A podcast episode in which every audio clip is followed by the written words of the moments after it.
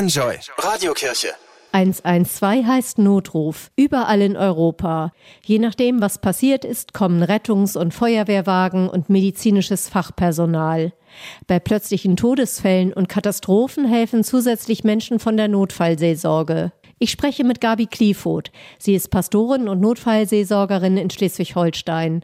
Und ich frage sie, was ist Notfallseelsorge eigentlich ganz genau? Also es ist die Überbrückung der ersten Stunden, nachdem das Leben plötzlich sich total verändert hat. Da sein, mit aushalten, die Situation strukturieren und das vorhandene Netz stärken. Aber warum machen Geistliche diese Arbeit? Erstmal ist es, glaube ich, so, dass die meisten Psychologinnen unglaublich lange Wartelisten haben. Deshalb ist es schön, dass wir als Pastoren, die wir ja gut ausgebildet sind in Seelsorge, das ist ja eigentlich unser ureigenstes Handwerk, dass wir Zeit haben, von jetzt auf gleich vor Ort zu sein. Aber was ist, wenn die betroffenen Menschen gar nicht religiös sind?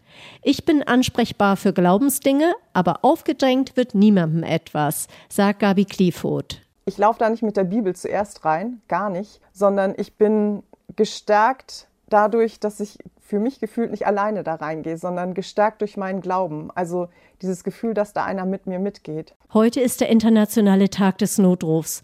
Wir danken allen Helfern und Helferinnen für ihren Einsatz. Ihr macht einen super wichtigen Job für uns alle. Die Radiokirche bei Enjoy. Alle Infos unter radiokirche.de